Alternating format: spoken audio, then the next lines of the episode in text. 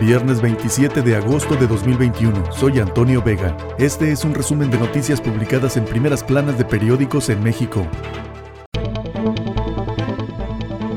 El Universal. AMLO pone a operador político en gobernación. El gobernador de Tabasco, Adán Augusto López, entra en relevo de Olga Sánchez, quien va por liderazgo del Senado. Adán Augusto López es un hombre de confianza del presidente. Unidad de Inteligencia Financiera reserva la lista completa de los maléficos. No abre datos de los 207 políticos, artistas y periodistas indagados en el sexenio pasado. ¿Quiénes están? Andrés Manuel López Obrador, Beatriz Gutiérrez Müller, José Ramón López, Olga Sánchez Cordero, Alfonso Durazo, Carlos Loret de Mola, Carmen Aristegui y Gael García Bernal obligan a Fiscalía General de la República a dar expediente a Ricardo Anaya. Al aplazar para el 4 de octubre la audiencia inicial contra el ex candidato presidencial Ricardo Anaya, un juez federal dio un plazo de 15 días a la Fiscalía para entregar una copia del expediente con el que se busca imputar al panista los delitos de cohecho, asociación delictuosa y lavado de dinero. Investigan corrupción en colapso de línea 12. Funcionarios están en la mira por ejercicio ilícito del servicio público y peculado. El Instituto Nacional de Transparencia, Acceso a la Información y Protección de Datos Personales dio a conocer la existencia de la carpeta y demandó transparentar la indagatoria por tratarse de un acto de corrupción, además de que se den a conocer los nombres de los funcionarios implicados. Milenio. Sánchez Cordero a operar en el Senado. Bienvenida, dijo Monreal. Gabinete. López Obrador deja libre a la ministra en retiro. El Zacatecano contiene a las otras aspirantes a presidir esa Cámara y madruga a Palacio con el anuncio del relevo.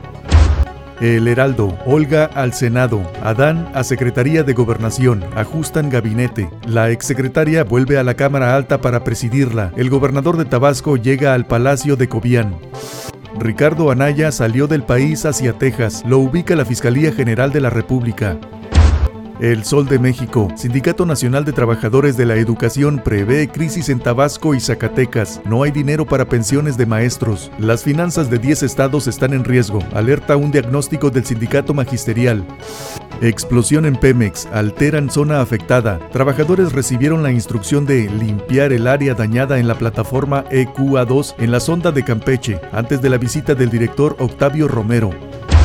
Reforma. Fortalece control el Grupo Tabasco. Sale Sánchez Cordero de Secretaría de Gobernación. Entra Adán Augusto López. Ocupan paisanos del presidente puestos claves con fondos millonarios. Política y personalmente cercanos al mandatario. Los funcionarios están al frente de grandes presupuestos, secretarías de Estado, empresas y proyectos que son prioritarios para la llamada cuarta transformación. Reciente en mexicanos aumento de precios. Según datos de Profeco, la sequía y el alza de las materias primas ocasionaron un incremento anual de 5.2% en los precios de la canasta básica para la primera quincena de agosto. 24 horas. Muertes COVID. En jóvenes, el mayor exceso. Impacta a población entre 20 y 44 años. Según el último reporte de salud realizado con las actas de defunción, los decesos por el virus en este sector en lo que va de la pandemia sumaron 37.649, que representa un exceso de mortalidad de 108%, porcentaje superior al de otros rangos de edad. En tanto, en los adultos mayores de 65 años, grupo prioritario en el plan de vacunación, se ubicó en 67.7%. Esta semana el país reportó las cifras más altas de decesos en la tercera ola.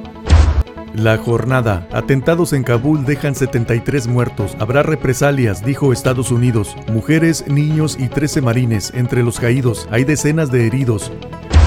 El economista. Informales dinamizan el empleo en julio. 1.3 millones de personas se incorporaron en julio al mercado laboral. 98% de los que ingresaron al mercado laboral lo hizo en las filas de la informalidad. 22 mil puestos de trabajo creados en julio fueron en empleos formales. Pago de intereses del sector público creció 8.5% en el primer semestre. El monto fue de 7.662 millones de dólares. El total de intereses por pública y privada en el extranjero ascendió a 11.182 millones de dólares en el semestre. Banco de México, presión inflacionaria es transitoria. Admite que hay riesgo de que contamine formación de precios. Mayores ajustes a la tasa de interés referencial del Banjico serán exclusivamente dependientes de los datos, indica minuta del Banco de México. Este fue un resumen de noticias publicadas en primeras planas de periódicos en México. Soy Antonio Vega.